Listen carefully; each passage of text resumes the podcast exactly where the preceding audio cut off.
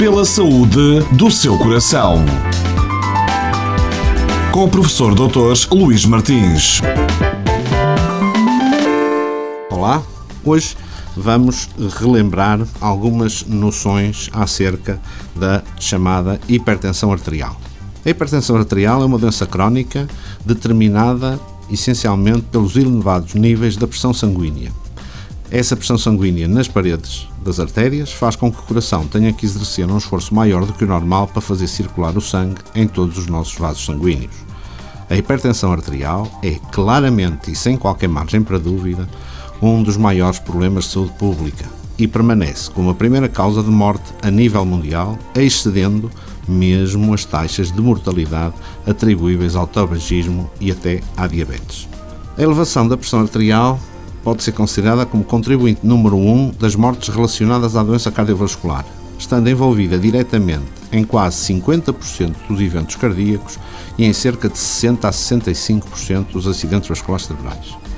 Este é o reflexo da pressão arterial ser um fator de risco independente, contínuo e relevante da doença cardiovascular e não existe um limiar muito bem definido a partir do qual o risco cardiovascular começa a aumentar. O risco de doença cardiocerebrovascular aumenta linearmente através de todos os valores da pressão arterial, desde valores ainda considerados normais até aos valores mais elevados.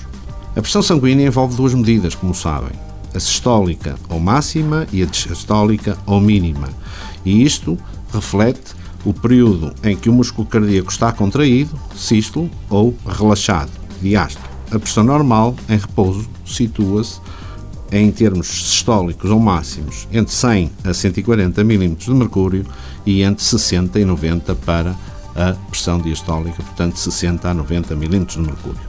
Assim, designam-se por hipertensão arterial todas as situações em que se verificam valores de pressão arterial aumentados. Para esta caracterização, consideram-se valores de pressão arterial sistólica superiores ou iguais a 140 mm de mercúrio e ou valores de pressão arterial sistólica superiores a 90 salientar que nos adultos com mais de 75 anos pode aceitar-se um limite mais amplo, 150 90, tendo em conta que a rigidez fisiológica da parede arterial é um eh, processo normal do envelhecimento. Com frequência, apenas um dos valores da pressão arterial aparece alterado.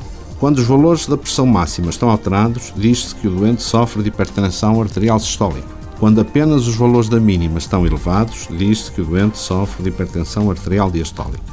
Quando estão os dois acima dos valores considerados normais, diz-se hipertensão sistodiastólica. A forma mais frequente na população portuguesa, até atendendo à idade da população portuguesa, é essencialmente a hipertensão arterial sistólica. Sabemos que em Portugal existem cerca de 2 milhões e meio de hipertensos são cerca de 43% da população. Destes, apenas metade tem conhecimento de que tem a pressão arterial elevada e apenas 75% dos doentes estão medicados. Dos doentes medicados, apenas 42% estão efetivamente controlados. Quais são as causas de hipertensão arterial? Essencialmente, nós temos dois tipos de hipertensão arterial. Temos uma considerada hipertensão arterial essencial, ou hipertensão primária, que não tem uma causa óbvia e que só representa cerca de 90 a 95% de todas as formas de hipertensão. Em 5 a 8% das situações existe um transtorno subjacente, transtorno que pode afetar os rins, as artérias, o sistema endócrino eh, e que se traduz por ser essa a responsável pela elevação da pressão arterial. Essas são as formas chamadas de hipertensão arterial secundária. A causa mais frequente de hipertensão arterial secundária é, neste momento, a chamada apneia do sono.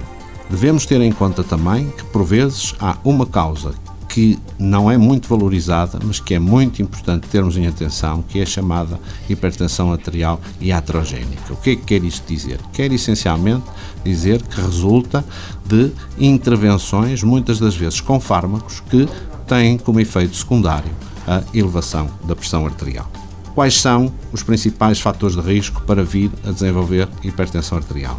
A obesidade, o consumo exagerado de sal e de álcool, o sedentarismo, a má alimentação, o tabagismo e até o stress do dia a dia pela saúde do seu coração.